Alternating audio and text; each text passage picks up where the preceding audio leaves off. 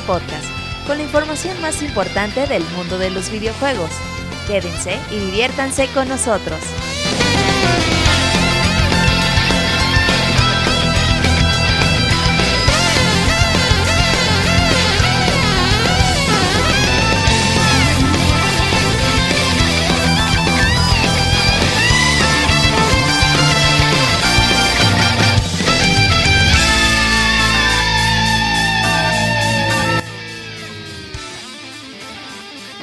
¿Qué tal y bienvenidos a nuestra cobertura especial del E3 2018 y en esta ocasión vamos a hablar de las conferencias que hubo en este día lunes, pero de la parte de la mañana, de la, de Sony va a llegar en su podcast individual y vamos a hablar un poquito de Square y de Ubisoft. Para esto pues como siempre y eh, estas voces que a ustedes siempre les gustan y que aman, eh, me acompañan eh, el Pixie Abogado. ¿Cómo estás Arturo? ¿Qué tal? Buenas tardes. Pues bien, bien, todo listo para pues hablar de estos jueguitos que estuvieron pues bien. Yo creo que una conferencia mucho mejor que otra, pero ahorita les vamos a hablar ya más a fondo. Exacto. Y eh, bueno, con nosotros todavía está eh, el Robert y todavía se van a añadir más personas, pero los estamos esperando. ¿Qué onda, Robert? ¿Cómo estás? ¿Qué onda, Julio? Muy bien, un saludo a todos los que nos escuchan. Y sí, el EDER tenemos un podcast para hablar de dos conferencias de esta mañana y esta tarde. Ubisoft y Square Enix. Y sí, eh, una decepción ahí con Square y ahí con eh, Ubisoft. Creo que conforme se había esperado. Así que cero sorpresas, pero buen contenido. Exacto, sí, buen contenido. Bueno, una que otra sorpresita y luego la comentaremos. Y pues primero vamos a hablar acerca de Square, que esta conferencia terminó antes de que nos diéramos cuenta que ya había empezado. Solo duró 30 minutos, algunas personas dirán que es un formato pues mejor que otros, ¿no? Pues porque era más era así, juego, anuncio, anuncio, anuncio, anuncio, y si tenían este, fecha de salida pues la anunciaban, eh, pero lo, único, lo, lo, malo que tuvo en esta ocasión Square, no sé ustedes, es que la mayoría de sus anuncios ya los habíamos visto en Xbox, entonces eso le quitó como que demasiado, demasiado impacto, se sintió como que relleno, ¿no creen? Sí, eh, definitivamente, es que el problema es ¿para qué verdura, güey? Eh, haces un llamamiento a la gente para que vea algo que si alguien está pendiente del E3, pues seguramente ya vio, ¿no? Todavía dijías, bueno, eh, Kingdom Hearts se vio en, en Microsoft, pero les trajimos un nuevo tráiler o quizás les enseñamos un nuevo mundo o algo así diferente, dices, pues bueno, te lo valgo. Y de Tomb Raider sí mostraron ahí algo, una cosita diferente. Dices, bueno, está bien, pero todo lo demás, la mayoría casi lo mismo que ya se había visto en otras conferencias. Sí, incluso pues, anuncios más cortitos en el caso eh, de Nier, pues fue más que nada de, ah, ya lo habían visto, nada más como que el comercial de 10, de, 10 segundos y vámonos a lo que sigue. Pero pues vamos a comenzar eh, con el primer anuncio, como bien lo comentó Robert. Eh, hablamos de Shadow of the Tomb Raider, sí enseñaron como que una cinemática mucho más larguita de, la que habíamos visto en, Xbox y tuvimos chance de ver un poquito del demo de, cómo se juega. Eh, y este juego siento yo, Robert, bueno, o Arturo, no sé si también tuviste chance de jugar los, eh, los dos anteriores. lo padre que yo vi y diferente era como que le estaban haciendo mucho enfoque al stealth, a diferencia de otros juegos. Bueno, seguimos viendo cómo Lara se da putazos al, al por mayor y no le salen cicatrices nunca, de tener una dermatóloga de categoría, eh, pero, pero con una mecánica un poquito nueva, incluso que también este, podías utilizar un poquito del ambiente, se podía este, pues, poner un poquito de lodo. No sé ustedes qué les pareció de primer impacto, les sigue interesando. Eh, y yo como que un poquito de queja, pues lo siento, bueno, lo sigo viendo como que, ah, ok, sí, sigue siendo la, el siguiente paso de, de Tomb Raider, no tal cual es una evolución, sino ah, es el, siguiente Tomb Raider. Pues yo creo que sigue como que esta estrella de la saga de Uncharted. Recordemos que el primero fue así como, ah, no mames, pues Uncharted está, está chidito, ¿no? El 2 dijimos, no mames, juegazo, Gotti, güey, de la vida, güey. Así como dijimos con Rise of the Tomb Raider. Y pues ahora con Shadow of the Tomb Raider está pasando la factura de las sagas estas, que la tercera, cuando ya tienes una anterior muy chingona, pues es difícil sorprender, ¿no? Y lo mejor que puedes hacer es este pues tratar de tratar de de ser de hacerlo lo mejor posible, ¿no? Habían dicho que había una frase que decía que no le deseabas a nadie el éxito porque después de eso, ¿qué? Lo único que quedaba era bajar poquito a poquito de cima con la mayor, con la mayor dignidad posible. Y pues creo que ojalá esto no le pase y que supere al Rise of the Tomb Raider, pero pues por lo visto sigue siendo un, se ve como un juego continuista. No está mal, pero pues no, no se ve algo revolucionario. Sí, exacto, eso vamos. O sea, no, no, se ve, no se ve mal el juego, pero es así como que ah, el siguiente Tomb Raider y ya, así tal cual. Robert, tú, yo sé que tienes muy bien apreciados los dos anteriores, pero este, sé que estás emocionado, pero ¿qué opinas de lo que acabamos de comentar Arturo y yo? Mira, por un lado, hay dos factores a comentar. Creo que el juego se ve bien, o sea, no creo que vaya a ser un juego que demerite para nada eh, los dos títulos anteriores y creo que va a seguir con una calidad altísima. El juego ya no está desarrollado por Crystal Dynamics, está desarrollado por los de... Ay, no me acuerdo de este juego, güey. Pero sigue diciendo yo, ahorita lo checo. Ah, bueno, pues estos güeyes están haciendo el juego ahorita. Ahorita me acuerdo que Julio lo cheque. Y eh, ellos lo que, pues dices, eh, muy, muy parecido a lo que pasó con los juegos de Batman. Que hicieron dos y luego el tercero lo hizo otro estudio y no quedó tan bien. Y luego el cuarto, pues bueno, quería hacer el Batman Arkham, pues lo volvió a hacer el estudio original. Pero creo que aquí no es el caso, creo que se ve bien. Como dicen, pues se pierde el factor sorpresa, ese factor de, pues es un juego que ya hemos visto, mecánicas ya vistas.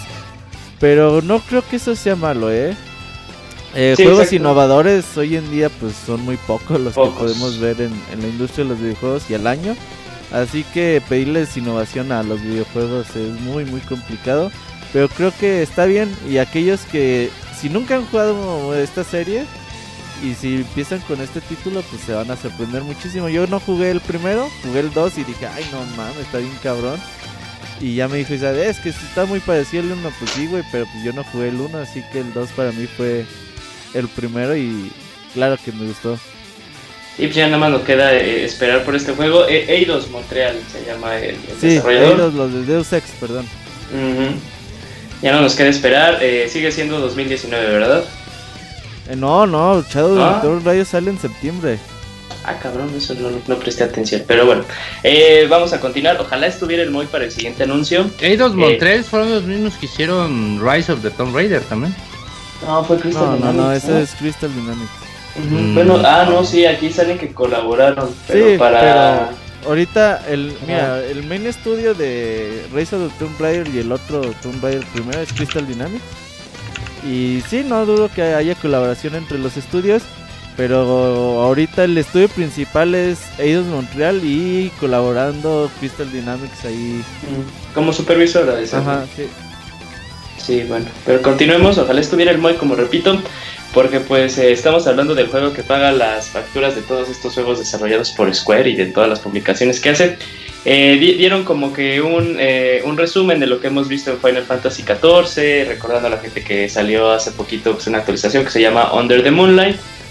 y pues la, la, revelación de este juego es que Square y Capcom están haciendo un crossover. Vamos a ver un poquito de Monster Hunter, más que nada específicamente el World. Lo que se vio fue Alpálico, son esos compañeros gatunos que están en el juego. Ahí se acerca uno y aparecerá un malo, ojalá como que en un estilo raid. No, no, no, desconozco totalmente de Final Fantasy. Sale Rátalos. Ah, sí, sale Rátalos. Entonces, este, pues, pues muy padre eso, o sea, se ve muy padre y se ve como que son ocho güeyes contra Rátalos. ahí, que nos, ahí nos contará Moy cómo está la batalla. Ahí en el chat, eh, cuando estaba la, la conferencia, pues Moy estaba súper, súper emocionado. Pues porque sabemos que es el único juego en el que Moy le sigue dando dinero mensual, ni siquiera la renta que ha de pagar. Eh, pero pues bueno, continuemos un poquito. Otro juego del cual ya habíamos sabido en, eh, en Xbox, The Awesome Adventures of Captain Spirit. Eh, nada más se mostró como que un comentario más de los desarrolladores. ¿Algún comentario que quieran todavía agregar de este juego? Mm, pues nada más oh, ahí como confirmaron que era un link entre Life is Strange 1 y 2 y que tiene muchas cosas escondidas que te digas el tiempo ahí para para jugarlo porque tiene cosas que van a gustarle a los fans. Life is Strange es un buen juego, eh, y la segunda parte creo que también va a gustar. Tú, Arturo, sé que también te gustó Life is Strange, ¿no? De no, lo ¿No? jugué todo, pero lo jugué porque tuvo un. Todos me decían que era como rompedor y que tenía este tipo de giro al final y todo, pero pues al final no, no fui muy, no fui muy de, de, ¿cómo se dice? De tomar, o sea, de las decisiones que tomas y todo, pues no, no, no tuve esta empatía con esta chava y, pero espero que con este capitán, ¿cómo se llama? El Capitán Spirit. con el Capitán Spirit pues pueda jugar, la verdad. Este si no de le gustó el estudio otro ya no, eh, no creo que le guste. Mm, no me gustó eh, la historia, las mecánicas sí, o sea, el hecho de jugar y todo sí me gustó, eh, cómo se desarrolla el juego, pero la historia no me terminó de convencer, pero pues esta es una historia distinta, ¿no? Yo no jugué Life is Strange Before, no sé qué madres, por lo mismo que la historia me gustó, pero pues... Creo que se a ver. oye bajito, abogado. ¿Tú lo Sí, sí, sí, sí, ver. yo pensaba que le pasaba algo con mi computadora. Ahí como A se ver. desconectó algo, abogado. Ya está, ahí creo que Ey. se escucha. Sí, ya está, ya bien. Ok, pues sí, digo que me gusta el modo de juego, pero pues espero que con ese capitán, no sé qué, este jue- sea pues mucho mejor y sí le tengo ganitas por ahí. Espero que espero que sea un buen título y creo que te regalan el primer episodio, ¿cómo chingado va a estar ahí? Eso sí, No, sí, esta es dicen que el juego es gratis, 100% gratis. Es ¿no? que es Sí. un capitulito nomás, sí, es un es completamente un teaser para el otro juego. Va a estar cortito Oh. Eh, Sale el 26 de junio. Eh, y, se ve, y se ve la verdad bonito, bonito. Sí, está bien. Eh, le sí, diera sí, voy a- oportunidad. Eh, igual sí eh, andamos jugando. Ahora por fin, eh, pues un anuncio totalmente diferente que no habíamos visto hasta ahorita, pero que ya sabíamos de él. Eh, nos toca ver algo de Dragon Quest 11. Robert, pues date, tú eres el juego que estás más esperando de este 2000, de 2018. Impresionante Sí. porque pues, es un RPG de un chingo de horas y lo quieres jugar con todas las ganas. No, es que Dragon Quest, este juego lo seguí desde hace un chingo de años que lo anunciaron allá en, me imagino en algún Tokyo Game Show de esos culerísimos que hacen eh, cada año. Y a mí me llama mucho la atención el estilo gráfico, el arte, las batallas, eh, la historia. El juego sacó 40 de 40 en Famitsu. Pusimos al chavita japonesa de reseñarlo y tiene como 20 meses jugándolo y todavía no termina. Pero creo que el juego nos va a dar mucho, sobre todo yo siempre tengo, por ejemplo, hago mi lista de así de juegos que tengo que jugar antes de morir y la mayoría son RPGs. Eh, y creo que no me tengo que perder Dragon Quest 11 a ver si por en septiembre cuando salga eh, tenemos oportunidad de jugarlo con todo. Y se anunció ahí la edición de colección exclusiva de la tienda de Hijos de su madre, güey. No me gusta que hagan esto, güey, porque es muy complicado comprar. El envío te sale bien caro a México, entonces es una pinche la notototota. Pero eh, aquí se viene a anunciar una edición limitada de 79 dólares. Así que bueno, eso sí va a estar disponible ahí para todos lados. Pero sí, si no tienen eh, a Dragon Quest 11, recuerden que no es un juego eh, que continúa alguna historia de juegos anteriores. Pueden jugarlo por primera vez, que sea su primer Dragon Quest, les va a gustar. Y dime si estoy mintiendo, pero es la primera vez que vemos el doblaje, ¿no? Que lo podemos escuchar. Ah, ¿El de inglés? Sí. Fíjate que sí. que no creo, eh. Creo que cuando lo anunciaron para Occidente ya estaban los trailers en inglés. Ah, no me acuerdo muy bien, Según pero sí. bueno. Pero bueno, pues sí, este, septiembre, septiembre 4, como habías dicho tú. Y pues tal vez sería, el, siguiente juego es como la gran sorpresa de todo lo que vimos, aunque no vimos nada, como diría Isaac, nada más vimos un logo. Eh, se llama este juego Babylon's Fall, y lo interesante de este juego para las personas que no pudieron verlo y no saben de qué va, nada más es que está siendo desarrollado por Platinum Games. Todavía desconocemos si este juego sea el famoso juego que ha estado comentando Platinum Games. Si quieren hacer un juego de acción-aventura que desafíe el mismo género y, y hacer algo totalmente innovador. No se sabe si es, nosotros suponemos que puede ser. Eh, y nada más es lo único impresionante, nada más así como que tú se quedas así de, ok, ¿qué puede ser? De hecho en el chat estaban diciendo, no, pues es Nier, no, pues es Drakengard. Y ya no, cuando sale Platinum Games, pues todos se quedan de, wow, no mames, es Platinum Games, qué pedo. Exclusivo para, bueno, no exclusivo, no, va a salir hasta ahorita para Play 4 y Steam. Robert, ¿cómo ves este anuncio? Pues garantía total. eh, sin duda alguna fue bien recibido Nier. El juego ya alcanzó los 2.5 millones de copias. Y sin duda Bethesda, bueno, perdón, Square Enix quiere seguir explotando esto. No sé si la abogada tiene pedos de audio. Yo lo escucho, creo que sí. Sí, póngase miedo de porque ahí tiene como cositas ahí haciendo ruido. Pues garantía total, eh, Platinum Games es un buen estudio de desarrollo cuando les dan tiempo, cuando tienen a alguien de calidad supervisándolos y no espero menos, ¿eh? Esta franquicia nueva, a ver qué tal sale. 2019, ¿Y si crees que sea... Y PC. ¿Si crees que sea este proyecto de que comentaba Camilla? El que el juego de acción que iba a, innovar todo lo que se conocía. Sí pensé en eso, ¿eh? Puede ser, no sabemos. Sí, solo el tiempo lo dirá, ya, pues, ya vemos que Camilla es muy activa en Twitter, entonces pues ahí ya de decir algo. Aunque no sé si ese juego se lo venderían a una empresa, ¿sabes?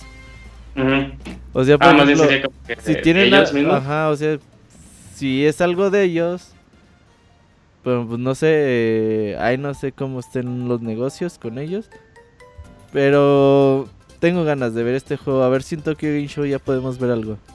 Ojalá, o pues quién sabe, pues se dicen que es de Play 4, ¿qué tal si más tardecito pues podemos ver algo? Sería como que una, un, un sueño bajiro, pero pues, puede, todo está como la posibilidad. Y luego, siguientes dos juegos de los que ya sabíamos, vamos a pasar rápido. Nos siguen recordando que Nier ya va a salir en Xbox One, con el DLC que salió, así todo chingón. Y nos recuerdan que Octopath Traveler es de Nintendo Switch y va a salir para julio 23 dándole muy poquito tiempo a estos dos juegos, escasos que serían 10, 15 segundos, si estoy exagerando un poquito. Eh, y nos vamos también como que a, una, a otro juego que revelaron otra vez en eh, la conferencia de Xbox y de la cual pues nos va a contar todo Arturo que se trata de Just Cause 4. Pues es, un juego, como les digo, muy, muy continuista. abogado? No, porque nadie vio mi mensaje de, Skype. eh, ah, pero miren, de verdad, eh, este juego Just Cause sigue la misma, se ve bien, pero sigue la misma línea de Just Cause 3. Yo creo que más se podría hacer como una expansión así bonita y chida, pero pues eh, o sea, explosiones, explosiones y, y muchas explosiones y ya, pero pues a mí sí me gusta la saga y espero que, que sea muy bueno y que tenga calidad. No espero menos de, de esta saga de estos juegos que se ven ridículamente divertidos, o más bien estúpidamente divertidos. O sea, lo que se pudo ver sí fueron cosas que te quedas, no mames, estaría muy chingón por experimentar, que pues va a haber eh, como estos hazards ambientales con eh, huracanes o incluso por terremotos que van a involucrar ahí un poquito el, eh, el escenario y pues ahí darle oportunidades a este, ¿cómo se llama? ¿Rico qué? Rico, Rodríguez. este rico MacPato. Oye, pero eh, ahora este juego sí lo mostraron más a fondo y ya mostraron ahí como los cambios climáticos que iba a haber, los huracanes que se iban a formar y eso se ve muy bien. La verdad que eh, el día de ayer con Microsoft dices, ah, pues Just Cause 4, no se le ve muchas novedades con respecto al 3. Y ahora con todo lo que mostraron en Square sí se le ve cambio y sí se ve bien, ¿eh? Ahí lo que también decía pues el juego la verdad es que luce bien. El juego sí luce, sí luce la verdad bien. A mí me llamó mucho la atención el 3 y todo lo tengo. cuando salió este gratis los de la PSN, ahí lo bajé, tengo ahí pendiente jugarlo porque pues si nada más de ver eh, el trailer del 3 dije, ay no mames, se ve muy divertido, tengo que jugarlo. Y el 4 como que se ve aún mejor, pues sí, este, sí, sí te queda de, ah, este juego sigue teniendo calidad de lo que se mostró en el 3, también pues, un poquito basado con la reseña de Arturo que nos dio cuando eh, él le tocó. Él le gustó mucho el 3, dijo que estaba muy divertido. Y está bien que dice que van a ver como cosillas eh, diferentes, que, el, que su grappling hook lo vas a poder eh, customizar y cositas así, pues ya de, pérdida y que le metieron mano al... Era... Eh, este tipo de juego ya últimamente, al menos en el 3 ya se volvió tipo Spider-Man con su grab, este podías hacer muchas cosas. Ah, sí, aparte de sujetarte a lugares así muy cabrones y muy viejos, podías ya usar como unos tipos ganchos que aventabas como como como si fueran estas de, ah, de Spider-Man porque podías sujetar a un güey con una con una madre estas de tanques rojos que explotan y hacer que se unieran y explotaran y así con vehículos y todo eso. O sea, sí te daba pie a mucha destrucción y creo que esa destrucción sigue y por mí está muy bien. O sea, no, no es un mal juego y creo que no está de más que tengamos más juegos de esta saga. Sí, totalmente de acuerdo. El siguiente juego, Robert, un juego, pues la verdad que no sé qué pedo, o sea, es, una IP nueva, es un concepto eh, diferente. Eh, The Quiet Man, el juego que nosotros decíamos que está protagonizado por Leonardo DiCaprio, porque ahí salió como un güerito de cabello largo. Eh, pero pues, la neta. No se sabe nada, sí. No se sabe nada, güey. Está, bueno, todavía no se sabe nada de Babylon's Fall, pero dices, ah, ok, pero pues está pues Platinum, ¿no? Pues, pues un poquito especular.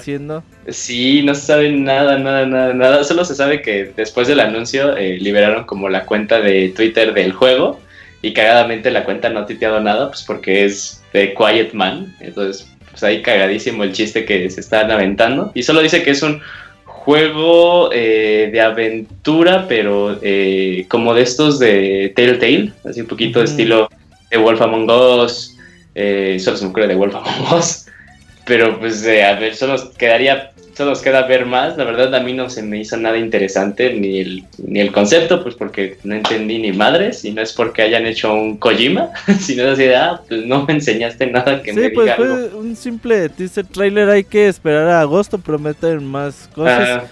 Seguramente durante la Gamescom eh, estaremos viendo más de este juego, a ver qué...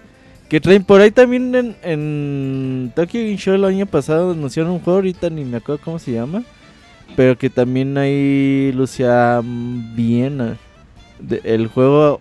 A ver, yo pensé que este 3 lo íbamos a ver y no. Sí, pues tampoco vimos, bueno, ya ya ya nada nos falta el último juego con el que cerraron. Eh, se vio un poquito de Kingdom Hearts 3, eh, casi casi fue el mismo trailer de Xbox. Pues nada más que hubo no, hubo escenas, hubo escenas que no hubo, pero eran escasas escenas. Eh, se enseñó Ratatouille, Ratatouille no se había visto en el de Xbox, eh, se vieron otros personajes de la Organización 13, eh, pero pues nada relevante, así nada de un mundo extra o algún summon diferente.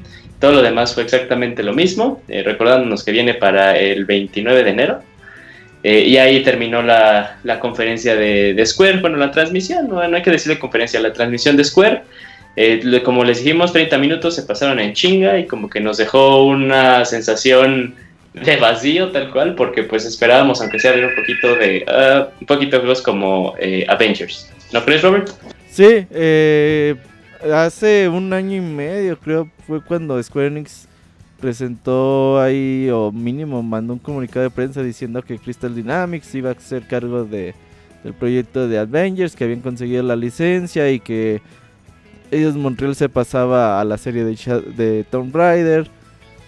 Y pues pasó el tiempo, pasó un E3 y ahora este 3 pensamos que era tiempo para ello, pero no. No sabemos si con Sony se animen a mostrar algo. No. Pero pues yo creo que todavía le cuelga para saber más de este tipo. Yo creo que yo creo que ya es cansino, ¿no? Un poco o hasta reprobable se podría decir que Square Enix no nos muestre después de 12-3 este juego. Si no tenías, pues no hubieras mostrado mucho. O sea, no te hubieras aprovechado de la marca solo para vender. Pues, Pero ¿qué vender? Pues si no ha salido nada. No, pues se sabe que hay una hay un juego de Avengers de Square Enix, con eso es suficiente y ya hasta ya prometieron un juego de Square Enix de, los Avengers, así que pues, yo, yo, yo no estoy contento. Yo quería ver eh, gameplay, yo quería ver de qué va a ser este juego y sí quedo como enojado porque pues es, un juego del cual es un juego del cual le traigo, le traigo mucha ilusión. Quiero saber de qué es, quiero ver si va a estar bueno. Teniendo juegos, teniendo ya en puertas a Spider-Man de, de. ¿Cómo se llama este estudio? De los de. De Insomniac. De Insomniac, de, de Resistance. Y teniendo ya en puerta un juego de que se ve que va a ser muy bueno, pues sí me hubiera gustado una probadita de, de estos Avengers para ver de qué, de qué va a ser. Pero pues igual ah. puede ser un RPG, un juego de celulares o qué chingado va a ser. ¿Cómo, se llamaban estos juegos que también eran de Avengers? Era Marvel Ultimate Alliance, ¿no? Eran, bien Sí, estaba, bueno, el uno estaba chido, pero pues sí estaban de medianones. Sí, todos se eh, jugaban, de, tenías como 50 personajes distintos y todos se controlaban igual. Ajá, y solo usabas a Wolverine, pues porque es más OP. Eh, pero pues sí, estoy de acuerdo con, con, Arturo, más que nada porque pues uno pensaba que iban a utilizar... Eh, como impulso pues, que se haya estrenado la de Infinity War hace no mucho. Eh, pero pues quién sabe, o sea, todo como dijo Robert, puede estar la, la, pequeña posibilidad de que pues enseñen algo en la de, en la de PlayStation, porque si mal lo recuerdo fue en la de PlayStation, en la de Sony, eh, en donde lo revelaron. Entonces puede ser, ya si no, pues no sé, nos tocaría esperar, aunque sea escuchar un poquito, tal vez en Gamescom, pero pues ya no sabemos nada. Ahí terminó. Eh, ¿Algo que quieran agregar o al final hablamos de nuestras conclusiones? Mejor al final, ¿va? Para seguir hablando. Sí, sí, sí. Eh, ya, ya ahora vamos a entrar en forma a Ubisoft. Lástima que no está Martín Pixel, porque yo lo vi ahí muy movidón en Twitter diciendo que lo primero que anunciaron fue lo más chingón que ha visto hasta E3 en este entonces. Y hablamos de eh, Just Dance 19. De hecho, pues creo que el panda era Martín en realidad disfrazado, ahí que el que estaba bailando. Eh, sí, para ver pues si se aparea con el otro panda. Ajá, pero pues yo creo que estuvo mejor que hayan hecho el anuncio de este Just Dance así Al principio y no que luego ya no corten la conferencia. Porque de cierta forma como que te quedas, bueno, ya no puede haber nada peor, ¿no? En tu mente de ya no puede haber nada peor, ya no puede haber como que este efecto eh, montaña rusa tan cabrón. Eh, bueno, no, recordándonos que el juego va a salir en todas las plataformas, todavía va a seguir saliendo en Wii y todo va a seguir saliendo por alguna razón en Wii U. Eh, y pues bueno, ok, ese ya lo tocamos. Lo que se me hace raro de los Just Dance, güey. Es de que siempre eh, lo anuncian como con güeyes bailando, no en el juego. Eh, no así como bailando una canción y ya. Y nomás ponen el logo Just Dance 2019 y ya. Es todo lo que ponen.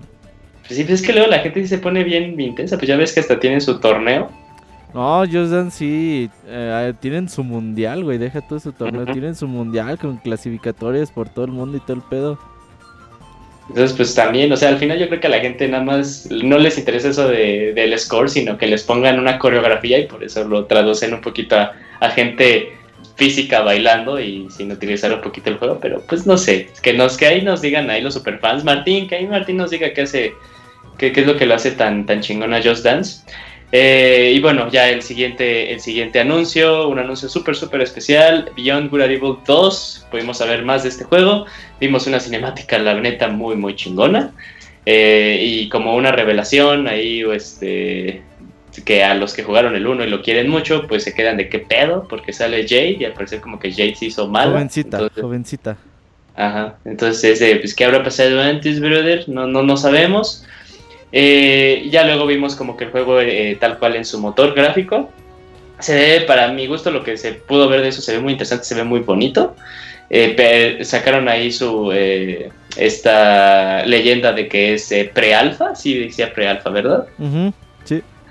Entonces yo tal juego todo le cuelga un chingo. Y un poquito que este concepto que quieren hacer que lo, lo multimedia que puede consumir el juego como imágenes, arte, incluso música, eh, se pueda desarrollar con los mismos con las mismas personas en una plataforma que la lleva eh, el, actor Joseph Gordon el, ¿es Levitt? Levitt. Bueno no sé cómo se pronuncia eso. Eh, y pues ahí ahí terminó un poquito el anuncio. Este es como que bueno que nos sigan dando como el estatus de cómo va Beyond Good yo creo que lo van a seguir haciendo en el siguiente 3 obviamente ya viendo algo tal vez en beta. Pero se sigue viendo muy interesante ¿no creen? No, lo que mostraron el día de hoy se vio fantástico. La ciudad, el movimiento. Tiene también otra vez libertad de movimiento muy, muy cabrón que puedes moverte por todos lados como tú quieras, subirte a coches voladores. Eh, este juego de mundo abierto pinta para ser muy, muy bueno, ¿eh? Y muy ambicioso. Sí, no, desde el año pasado que leí lo que las declaraciones de Ansel dices, este juego pinta para ser muy, muy cabrón. Y el día de hoy, pues creo que con todo lo que mostraron, pues creo que va por buen camino. Bien Good Aníbal es un juego que tenemos que seguir, ¿eh? Sí, totalmente, definitivamente. Yo creo que es un juego que Ubisoft no nos va a dejar olvidar hasta que ya esté eh, muy cerca su salida.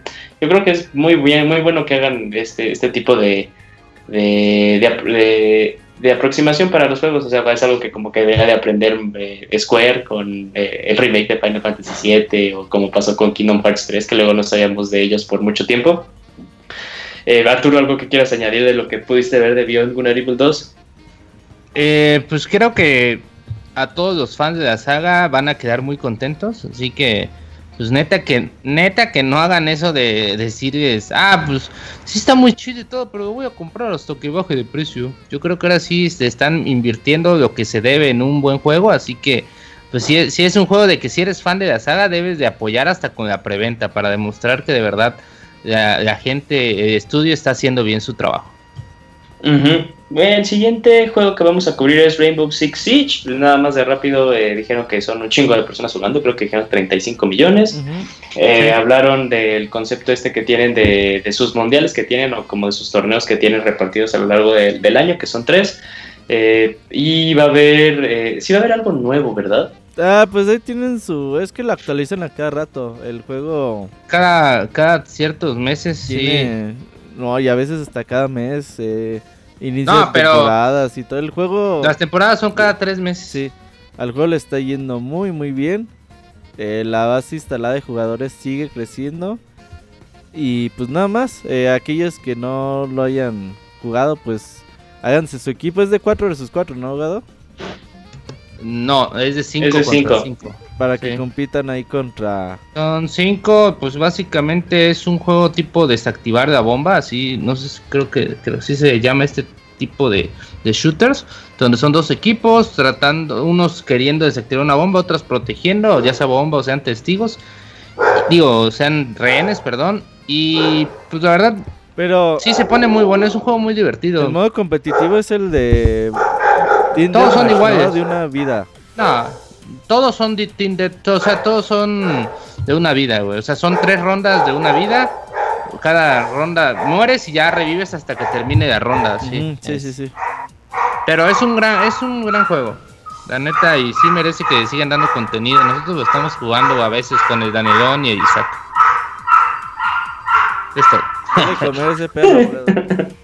Bueno, Continuemos. Eh, un nuevo juego, el siguiente juego anunciado, eh, se llama Trials Rising, de la serie de Trials, estas de motos que son eh, motos con... se me va, se me va, se va, se va. Se son motos, motos de carreras en escenarios un poco diferentes. Sí, es, es plataformas como tal. Yo jugué Trials Fusion y la verdad es que jugué. Muy bueno, güey. Sí, Trials Fusion sigue siendo Todos muy los bueno. Trials, la neta, todos los trae, hasta Evolution está bueno. Salió uno con ahí con mezcla con Far Cry, ¿no? Ah, ese está cuidarillo. ¿Sí? pero ese es eh, por ser, porque quisieron cambiar la mezcla, pero todos los que han sido así, lo que es el Trials HD, que se llamaba el primero que salió, que era de los Summer eh, Xbox Games, estas madres. De ahí el Trials Fusions, que es como mejorar. Y el último que fue el Trials Evolution, si no me equivoco. Todos son como las mismas mecánicas son, difíciles. ustedes, son muy difíciles, son fáciles de dominar, difíciles, son fáciles de, jugar, difíciles de dominar. Y pero creo que sí te dan, son muy divertidos, la neta, muy muy divertidos. son de esos juegos que te pones a jugar un ratito y cuando vienes a ver ya pasaron tres horas, ¿no? Así que y el mismo nivel. Sí, no, la neta ya tengo muy buenos recuerdos de esta de esta saga y creo que sí va a ser compra día uno realmente. Sí, porque este juego va a salir en todas las plataformas. Estamos hablando de PC, PlayStation 4, Xbox One y Nintendo Switch. Eh, un anuncio que pues cuando dijeron todas las plataformas pues sí emocionó a los paleros que estaban ahí o a las personas que en realidad asistieron porque querían asistir.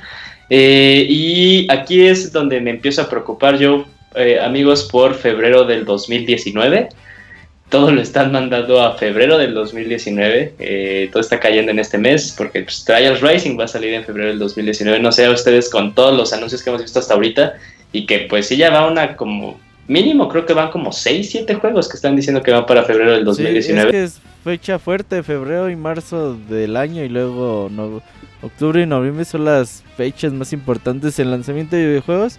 De hecho hay tres juegos que se lanzan el mismo día, no me acuerdo ahorita cuáles son. Uno es Metro Exodus, el otro es Sandem y el otro no me acuerdo cuál era. Pero pues no te preocupes, güey, que se preocupen ellos. sí, bueno, o sea, sí tienes razón, pues ya ni siquiera tengo planeado comprar todos esos juegos. Es así como de, ay, no mames, se va a acabar todo lo que tengo eh, designado para el año, pero pero sí, este, sí está viendo como que una gran cantidad de juegos que se están yendo, bueno, siento yo más de lo normal para, para esta fecha. Eh, lo siguiente, Robert, la continuación de tu juego favorito que, que, quieres sacarlo para ya poderte zafar de Destiny para toda tu vida, de Division 2. Eh, ¿Podemos ver algo diferente en Xbox? Cuéntanos todo acerca de esto. Sí, pues se mostró otra vez un poquito más de Washington, la historia, eh, cómo se propagó el virus por allí y más o menos cómo funciona. Interesante que dice el, no sé si el productor, el director, que pues han aprendido mucho y pues lo han implementado en este juego. Prometen raids de hasta 8 jugadores. Eso es bastante interesante. Y el primer año van a sacar tres expansiones totalmente gratis. Eso es importante. Así que va a haber... Aquellos que compren The Division van a tener soporte un año gratuito. Y sobre todo si te prometen esas raids, es, un, es algo que te ayuda a seguir jugando estos títulos. Sí, definitivamente. el, el uno tenía raids, pero eran pues básicamente aguantar hordas y ya, ¿no? Mm, eh, y matar como que a un humanito con un chingo de salud, ¿no? Ajá, sí. Entonces, pues esas no son raids, esas son hordas y ya. A ver, eh, ahora que dicen que han aprendido cuando hablan de raids, pues a ver si implementan... Pues la verdad yo no me pondría mal si las copian un poquito a Division y a Bungie, a como lo hacen las de Destiny. sí, ojalá es como tú dices, si haya sido cierto esto que, que, que aprendieron mucho de sus errores pues también van a salir un montón de, de, impresiones de, de, lo que va de Division 2 este, con este 3. Entonces también nos estaremos dando una idea porque pues sí es claramente, es, es muy fácil eh, pues poder comparar un juego con su secuela. Entonces pues ahí también eh, vamos a estar leyendo algunas impresiones de, de, los medios, a ver qué opinan ellos. Y Arturo, eh, ¿qué onda con Mario Plus Rabbits, el DLC, que ahora sale Donkey Kong y que pues tú quieres banana, ¿no? no, creo que fue, estaba chidita la música, terminaron bien con ese, esa mezcla ahí de, de Donkey Kong y creo que es un, pues es un, es un buen contenido, la neta. Yo siempre he sido crítico de que te vendan la Gold Edition ya desde el principio y todo, pero creo que, creo que si es, si es un juego que te da buen contenido desde el principio, pues está bien que después pues alarguen esta experiencia, así que pues a mí me gusta mucho, no, no creo que lo vaya a comprar porque la verdad ni he terminado el, juego original, pero pues para los que quieren jugar más, pues sí es una buena oportunidad de que, de que aprovechen esta, esta oportunidad. Hay cambios interesantes. de junio. sí, hay, hay, cambios interesantes y que aparte, por ejemplo, ahorita que, Arturo comentó que no ha comentado, que no ha terminado la, la historia este, pues base, este, esta expansión bien podría ser tratada como un standalone, entonces, pese a que aún así tenemos a, Rabbit Peach, lo demás sí puede ser considerado, pues, no, importa si jugaste eh, el juego base en su momento. La verdad sí se ve muy interesante, Robert, o sea, los, los, remixes que estaban sacando, que ahí comentamos que habían de Donkey Kong Country, sacaron un poquito de, del DK Rap del de 64, pues la cancioncita clásica de, ¿cuántos son? ¿64 metros o 128? Sí, no me acuerdo, pero, pero es bueno, de los Donkey Kongs originales. Y algo que sí me gustó mucho es que simplemente no es como que agarraron a Donkey Kong y a Rabbit Cranky y los metieron así como que un poquito de reskin, sino que estos mismos personajes tienen habilidades únicas que no se pueden encontrar en ninguno de los personajes del juego. Eh, por ejemplo, este Rabbit Cranky, eh, pues como es muy somnoliento y cosas así, puede, puede pegarse, puede pegarles la hueva a los, a los enemigos del tablero se quedan dormidos, yo creo que debe ser como por un turno, tal vez. Eh, y este Donkey puede como que tiene habilidades muy interesantes. Eh, él puede pasarse por las lianas, así como el abogado. Eh, y también como que puede acercar a los, a los malos y hacerle su clásico, el, Donkey Smash, que así lo el Donkey Wave, no sé cómo lo maneja Smash.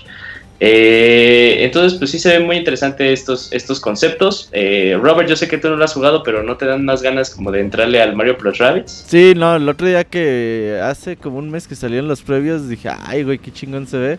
Se ve muy bonito, ojalá. Yo estoy, yo la verdad no compré el Rabbids, porque estoy esperando a que salga alguna edición con todo y, el DLC, pero pues ya si no, pues habrá que hacerse del juego.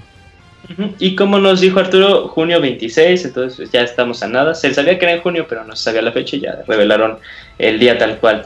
El siguiente juego, eh, pues, eh, ¿cómo le dijo el...? Eh, creo que en el chat pusieron eh, el Sea of Thieves, pero bien hecho. Ah, sí, el Skull and Bones. El Skull and Bones. Robert, yo sé que este juego te, te, ha llamado mucho la atención, pues cuéntanos un poquito qué te pareció, qué tal, si le vas a entrar. Pues, mira, se ve, o sea, a pesar de que ambos, eh, of Thieves y Skull and Bones son juegos de piratas, eh, sí se ve por ahí algunas diferencias. El de Ubisoft se ve un juego más sólido, un juego más pensado con mecánicas más trabajadas. Eh, las peleas navales pues se ve que las tomaron de los Assassin's Creed y las mejoraron. Y no se ve nada mal, ¿eh? Toda esta historia, eh, mecánicas, de barcos. Creo que el juego terminará por ser o por pegar bastante bien. A diferencia de of Tips que pues tiene buenas intenciones, pero pues la mayoría de las cosas se quedan en eso. A ver cómo va trabajando este juego, también sale en febrero, creo. Mm, según yo, nada más pusieron 2019. Ah, si lo recuerdo mal. 2019, pero sí, yo lo veo bien por ahora.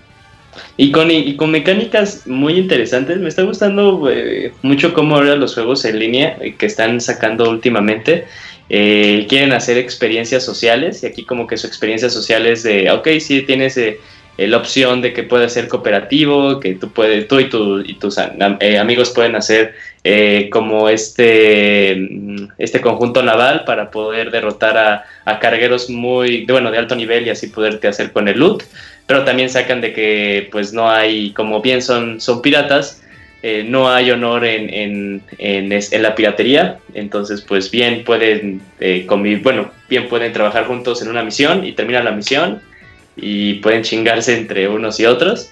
Entonces como que estos también ejercicios sociales que están haciendo me, me, gusta mucho y sí se ve interesante, sí, sí se ve muy llamativo y con ganas de, probar este juego. Eh, el siguiente juego pues es el, el, juego de este Elijah Wood, Transference, este juego que yo ya lo quiero ver cómo lo streamea Ivanovich para que podamos escuchar otra vez como grita, estilo Resident Evil 7. Es, de este tipo de juegos. Eh, se maneja como un juego de suspenso en primera persona, eh, en la que pues retoma lo que nos habían dicho el año pasado. Tú podías meterte a la conciencia de una persona y ver sus pensamientos oscuros. No es la primera vez que hemos visto como que este concepto en un juego. Eh, los juegos de persona hacen mucho esto, que se meten a los corazones de las personas y puedes ver sus sus miedos, sus, fobias, sus manías. Entonces también es algo que no se haya tocado en, los juegos de, forma anterior. Pero en este concepto en primera persona hay un poquito de, estilo de miedo, pues lo hace, lo hace interesante.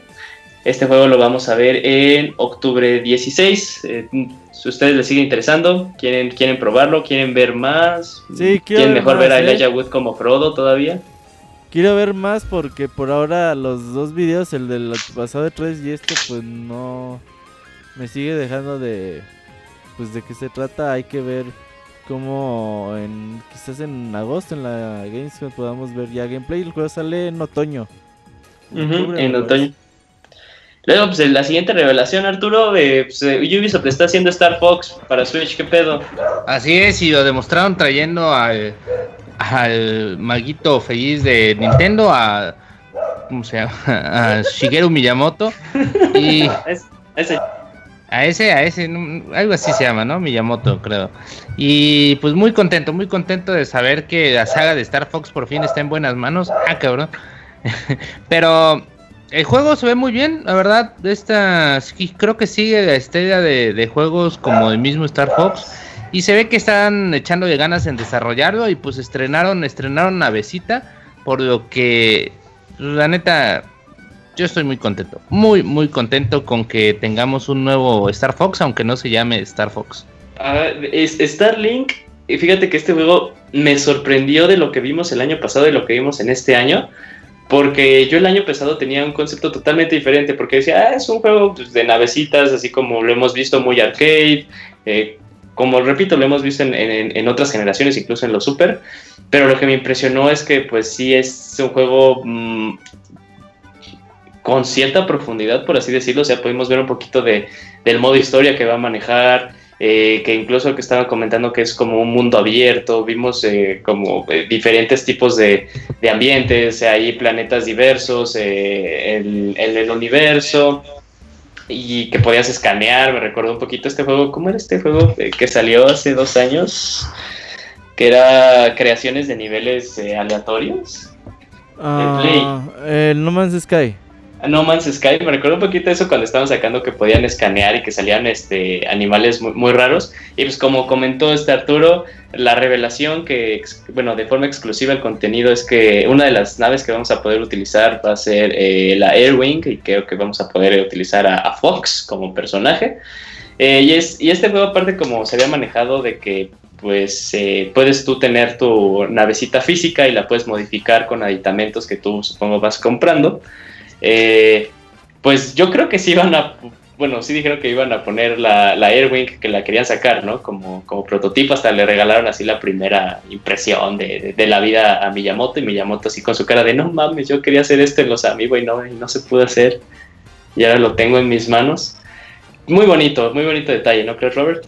Sí, me gustó mucho la cada paquetito de Play 4, Xbox One y PC van a tener como su kit de navecita muy al estilo de ¿qué será? Disney Infinity y Skylanders y estas cosas.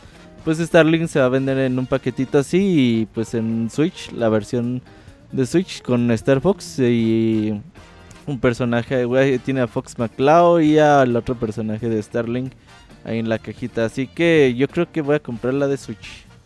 Sí, yo creo que sí, va, a ser como que un, una cosa a tomar muy en cuenta para las personas que vayan a querer, bueno, y decisas de comprar qué edición.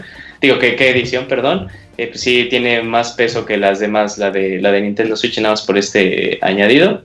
Y sale este juego en octubre 16. Entonces, este, pues sí, no estamos, no estamos muy lejos de saber más y de poderlo jugar y de traerle nuestras impresiones. Ahora, otro juego que no sé cómo es que, bueno, no sé cómo le hace Ubisoft para mantenerlo todavía con vida eh, vimos a For Honor, van a haber cosas nuevas de, de, For Honor, va a haber este, este DLC que van a meter una nueva facción, como una facción china, o este, otros, van a ser otros cuatro nuevos peleadores. Eh, la verdad se ve interesante, pues bien para las personas que siguen jugando For Honor. Eh, y pues si están interesados, lo pueden bajar la versión de computadora en esta semana totalmente gratis y ahí lo pueden jugar. A cada rato lo ponen en sus, en sus fines de semana de pruebas. Entonces, este, por eso me impresiona que todo este juego siga estando tan vigente, tan vivo en los ojos de, Ubisoft. No le va tan bien como a Rainbow Six y otros juegos de Ubisoft, pero ahí tiene su público. Eh, eh, exacto. Y pues Arturo, pues nos recordaron que The Crew 2 está... Yakuza para PC. Es neta. Sí. Eh, Arturo, pues nos acaban de recordar que The Crew 2 está, está muy cerca de que lo podamos jugar. Así es, vamos a tener una beta abierta el día 21 de junio. Para todos los que no pudieron disfrutar, pues la beta cerrada que estuvo hace unos días. Es un juego muy completo y que está demostrando que está, tiene bastante potencial para, pues, por lo menos pintar de cara a lo que es la saga Horizon. Está difícil, pero pues por a mí, pues por, por intentar no se pierde nada, ¿no? Y más que nada por el hecho de que, pues, presenta pues aparte de motos, presenta lanchas, que se ve muy muy bien esas carreras en lancha, la verdad sí me dejaron hypeado. Y pues las carreras aéreas, bueno, normalitas, ¿no? Pero yo creo que las carreras en lancha van a ser como que lo mejor que trae este juego, aparte de su inmenso mapa, donde pues esta es una de las cartas con las que ya jugaba desde The Crew 1. Y pues en The Crew 2 eh, lo están potenciando, porque no solo es por tierra, por aire y por mar. Así que pues si están interesados en este juego pero todavía no terminan de convencerse, pues ahí Ubisoft nos va a dar beta abierta el día 21 de junio. Pues estén preparaditos, ¿no? Y si quiere, y si les convence y todo, pues 29 de junio, amigos, ya está para en venta. Para que anden en lancha todo el día, abogado. Así es, amigo, en estas lanchas rapidísimas, pues vamos a andar ahí echando desmadre. Ahora, pues, continuando pues, al, gran juego de cierre de esta conferencia, eh, Arturo, tú que fuiste la persona que reseñó el año pasado Assassin's Creed Origins, pudimos ver más de Assassin's Creed, bueno, ya pudimos ver en forma Assassin's Creed eh, Odyssey. Eh, este juego, bueno, nada más como dato, dato curioso, está desarrollado por Ubisoft Montreal, no, Quebec, y el último Assassin's Creed que desarrolló Quebec fue Syndicate que recordemos que Isaac también dijo que le parecía un muy buen Assassin's Creed. Entonces, pues, con las impresiones que tienes de Origins, ¿cuáles son tus impresiones para, para Odyssey, Arturo? Continuidad, yo creo que lo que más queda aquí es la continuidad, solo habíamos escuchado, ¿no? Muchas veces que Ubisoft decía que pues a la saga Assassin's Creed lo que le había pesado, lo que le había pues dado más en, su madre fue el hecho de que, de que fuera anual, ¿no? Hecho de que cada año tuviéramos un Assassin's Creed anual, sí, eso, y pues ahora la neta vuelven a cometer estos errores. No, bueno, no sé si son errores y todo, pero y vuelven al esquema de dos personajes, un esquema que pues si bien funcionó, pues pasó sin pena ni gloria, ¿no? Al menos para mi gusto en el Assassin's Creed Syndicate, que era cuando ten, cuando podíamos usar a dos tipos de personajes, eran hermanos, pues no, no fue así como que lo más revolucionario del mundo. De hecho, muchos dicen que el hecho de controlar a dos personajes difuminó mucho la historia y perdió el hilo en el sentido de que pues estamos, se supone que estamos encarnando al, al asesino, ¿no? Al asesino de esa época y que sean dos, pues no, pierdes mucho. Pero es uno u otro. Sí, pero bueno, en el Syndicate me refiero yo. Ah, en este, sí, en, ese tiempo perdió. Ahora van a usar a uno u otro. Pero aún así, mm, no sé, no sé. Aunque sí, eh, los escenarios se ven muy bien. Que sea ambientado en Grecia, pues le va a dar un buen giro a, a estas historias. Yo creo que escenarios o lugares donde puedan desarrollar esas historias de Assassin's Creed no le van a faltar nunca pero siento que siguen este modelo que sacaron ya con Origins, que aparte de, que de ya no mostrar ciudades, sino tratar de mostrar culturas. Ya no se van por las ciudades como antes tenemos London, Londres en la época de la revolución industrial, eh, París en la guerra, en la época de la revolución este, de, de independencia de París, cuando acabó la monarquía en París, de la revolución francesa.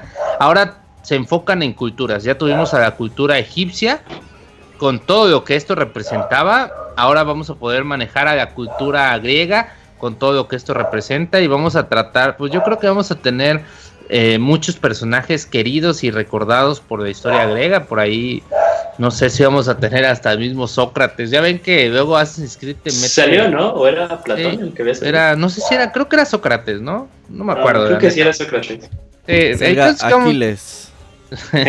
pues ahí eso sería un buen un buen DLC, la verdad, una buena expansión, este tratar temas como la Iliada o la Odisea dentro de dentro de Assassin's Creed, así que pues esto esto de Grecia no creo que le vaya mal. Eh, lo que sí le puede ir mal es el hecho de que vuelva a ser anual la saga y que no revolucione completamente como lo hizo al menos en sus modos de pelea y todo esto como lo fue en Assassin's Creed Origins. Sí, eso es la duda. Que, perdón Julio, uh, que digan, bueno, pues ya descansamos eh, hace tres años y con um, Origins nos fue bien. Pues va, ya empieza a sacar otra vez anualmente porque pues ahí es donde empieza los juegos a perder calidad indiscutible. ¿Qué decías, Julio? Que yo tengo, o sea, sí, sí tengo. Fíjate que no me gustó la revelación de este juego. O sea, se ve muy cabrón. La verdad sí me gustó el escenario, se ve muy bonito Grecia, todo lo que están manejando. Pero siento, o, necesitaría saber más, o ver más acerca de este juego, pero siento que se están. En este, en Odyssey se alejaron un montón de la naturaleza de Assassin's Creed. O sea, todavía cuando nos enseñaron eh, Origins pues nos enseñaron lo que pues, siempre nos han enseñado en Assassin's Creed, o sea, una misión que tienes que matar a un target y las, las múltiples opciones que tienes, ¿no? Para poder llegar a él. incluso pues enseñaban sigilo, pues en todo me acuerdo que en el de Origins dijeron, ah, mira, pues puedes hacer que el león eh, lo liberes y que se empiece a comer a uno de los guardias. Este sí lo vi, o sea, este tendrá el nombre de Assassin's Creed, pero no siento que sea un Assassin's Creed. Lo vi muy orientado a la acción, que no tengo problema con eso pero, por ejemplo, en cuanto a la naturaleza, a la, esencia de Assassin's Creed, no vi nada de Assassin's Creed en este juego. O sea, no sé si no sé si nada más fue mi percepción. De renovar, sí, es que tratan de renovar. Eh, entiendo que intenten renovar, pero, o sea, pues está uniendo así, por ejemplo, lo hizo muy bien Origins, por lo que yo había visto. O sea, aún así podías irte a la de hora de nada más madrazos, pero te digo, enseñaron esas opciones de sigilo, esas opciones como que que tú traces tu camino y ver cómo tú puedes llegar a tu objetivo de, la manera que tú quieras, pero pues aquí no vi una misión parecida a esa, nada más, eh, no sé, incluso hasta la escena de, de, la mini guerra que estaban saliendo, dije, no mames, esto, esto hicieron, este, ahorita que dijiste Aquiles, hicieron Troya la película aquí, Y pues sí, también siento como que en esas opciones de, asesinato, pues también pudo haber sido utilizado muy bien eh, eso eh, Grecia, pues era como que luego leías en los libros de historias que, ah, pues fue envenenado en su vino, ¿no? Entonces, tal vez, pues, no sé, no sé, estoy muy indeciso todavía con este juego, no, yo digo, a mí no me gustó lo que enseñaron, nada más porque no pude ver la esencia de Assassin's Creed en, este, en, este, en esta entrega. De ahí se ve muy cabrón el juego, o sea, se veía muy padre, pero yo no vi nada de Assassin's Creed ahí. Pues a ver qué tal, pero sí sale octubre, este mismo año. Ah, octubre 5. A ver qué tal, varios juegos de Ubisoft salen en octubre. Así que pues a ver cómo, cómo pinta todo. Son todos los juegos, ¿no? Ya después... Nos quedamos con las ganas de Splinter Cell. Ese era un juego filtrado por Walmart Canadá. Así que última esperanza que aparezca en Sony la última esperanza, quién sabe, o sea, la, la, mínima, la, menos creíble que pase algo en Nintendo, que como tú bien dijiste, o sea, la filtración decía Play 4, ¿no? sí. Entonces, pues, quién sabe, y si no, pues, eh, pues bien trabajo ahí, ¿eh? En Walmart nos troleó bien cabrón en este 3. No, no, no, ya todos está. Bueno, no, o sea, falta pues, Borderlands 3 y Splinter Cell, falta Borderlands 3. Yo, esperaba más Splinter Cell, me refiero a eso. Si no, si no enseñaron eso, entonces para mí, pues fue un trolazo. Mm. Pero bueno, eh, ahora nuestras conclusiones, ahora sí, eh, de las dos conferencias que, tuvimos. Robert, eh, ¿qué, te parecieron las dos? Sí, deben de seguir estando en E3. Pues Square Enix, yo creo que Square Enix tiene una oportunidad en E3 mientras no, pues, queme sus anuncios en otros lados. Creo que eso sí le da para hacer una conferencia. Y, pero con lo que tenía este año, sin Project Avengers, sin los Final Fantasy, sin nada de eso, pues no, yo creo que no tenía caso hacer este año conferencia, aún así lo hicieron. Y pues decepcionó. Eh, cuando yo eso, creo que es buen contenido. Eh, The Division se ve bien, Beyond Good Evil se ve bien, Starlink se ve bien. Para mí eh, Odyssey se ve bien. Sí que creo que tienen buenos juegos por delante. Aunque eh, la conferencia sí es un poquito larga. Y antes eran de una hora cuando estaba todo el amontonadero de EA y Ubisoft, Microsoft y Sony en un mismo día. Y ahora como ya tienen más tiempo dicen, ah, pues de una hora y media, chingue su madre. Eh, sí, se, sí, se, sí se sintió, sí, sí. sintió pesada eh, la, la, la, conferencia. Arturo, tú que tengas algo que decir, que darnos, estás hypeado por Just Dance 19 para ver cómo baila Martín. Eh, para Switch, para Switch, yo creo que sí es compra segura de Switch. Ah, pero me quedo con Trials, que la verdad me da mucho gusto que llegue a, Switch. Me quedo con el hecho de que pues a muchos se critican y todo, pero si Ubisoft hubiera sido la primera conferencia de todos, pues sí, nos hubiéramos quedado muy contentos. No, ahorita ya no, porque vimos muchos de estos juegos en otras conferencias, pero pues, realmente siguió este concepto de mostrar y mostrar y mostrar juegos, que es lo que pues le agradecemos a Ubisoft, que hace unos años no hacía, ya ven que hablaba esta chava de Friends como media hora y de ahí hablaba otro cabrón y todo esto, ahora sí están mostrando muchos juegos. Mm, me quedo con la presentación de Miyamoto dando como ese espaldarazo, dirían los políticos. Este, en política sería como que el presidente o que Carlos Salinas de Gortari llegara a, una apertura, a una, a una apertura de campaña de algún evento, ¿no? Así como que está llegando el más de tal y pues creo que creo que hay confianza en este en este equipo, ¿no? Si llega Shigeru Miyamoto a tu conferencia quiere decir que tu empresa tiene muy buena relación con Nintendo. Y si tu empresa tiene muy buena relación con Nintendo, quiere decir que tu empresa está haciendo las cosas bien. Por lo que, pues la neta, pues ese detallito ahí a mí sí me gustó.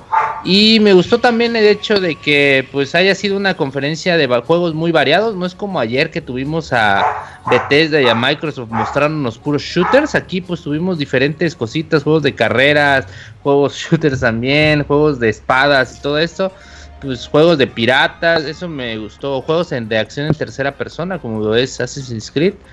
Y quizás me hubiera gustado ver algunas más sorpresas, pero pues esto ya es cuestión de actualidad de, lo que se vive en el E3, ¿no? De que pues todos, todos los anuncios se filtran antes. Me hubiera gustado sí que, hubiera por ahí una sorpresita en, Tom Clancy Splinter Cell, pero pues como no, no se pudo, pues aún sigue de esperanza de verlo en, en otras conferencias. Yo creo que si no, la sorpresa va a ser que la sorpresa va a ser que no haya sorpresa, ¿no? El hecho de que no haya Tom Clancy's Splinter Cell después de que Walmart lo, lo filtró, pues también sería muy bueno, ¿no? Porque te querría decir, ah, bueno, aunque lo filtre, tal vez no, algo, aunque sea una filtración de una empresa como Walmart, pues no es completamente seguro que esto pase, ¿no? Eso sí dejaría abierto muchos de que, ah, pues el próximo año no, pues filtraron estos juegos, pero oye, pues ya viste el año pasado se filtró Tom Clancy's Splinter Cell y nunca salió, ¿no? O sea que, pues así nos deja un poco más de incertidumbre, esta incertidumbre que tanto nos gusta antes de E3. Yo, no, bueno, la verdad no tengo nada más que agregar. Estoy totalmente de acuerdo con lo que dijo Robert de Square y Ubisoft y también con lo que dijo Arturo de, Ubisoft. Eh, se ven muy bien los juegos que, estuvieron enseñando. Eh, Starlink a mí me impresionó, fue de lo que más me impresionó. Eh, pues ya no queda nada más que decir que pues sigan escuchando y viendo nuestra cobertura especial de, de E3. Todavía nos faltan podcasts especiales de la conferencia de, de, Sony, incluso pues pueden seguir escuchando los que no han podido escuchar. Tenemos podcast de EA, tuvimos ya el podcast de Microsoft y el podcast de Bethesda. Eh, entonces, pues sigan escuchando nuestro contenido, síganlo viendo. También en la página ahí este, se están subiendo las noticias cada vez que son nuevas, así recién salidas. Si las pudieran tocar en su pantalla, estarían calientitas de las nuevas que son. Eh, como les repito, todavía nos falta Sony y el siguiente y ya mañana ya inicia oficialmente el E3, ya se abren las puertas del centro de, de, convenciones y vamos también a estar hablando ahí con Nintendo, pues en Nintendo va a estar también muy movido porque pues, recordemos que no todo termina con ellos en el eh, en el direct que hacen en el Nintendo E3 2018 creo que se llama, sino pues también está tenemos que estar muy al tanto de todo el Treehouse, de todos los días que están haciendo. De hecho, también hoy comenzaron con sus torneos de Splatoon, ¿no, Robert? Sí, ahorita está ahí en vivo, ahí lo estoy viendo. Entonces, pues también todavía, todavía falta mucho contenido, faltan este, pues, los podcasts de, del día 1 y del día 2 y del día 3. Eh, y pues eso es todo por nuestra parte. Eh, mi nombre es Julio, me acompañó Roberto y me acompañó eh, el Pixie Abogado Arturo. Y pues síganos escuchando. Muchísimas gracias, amiguitos. Nos vemos. Hasta luego, amigos. Gracias. Sony. Bye.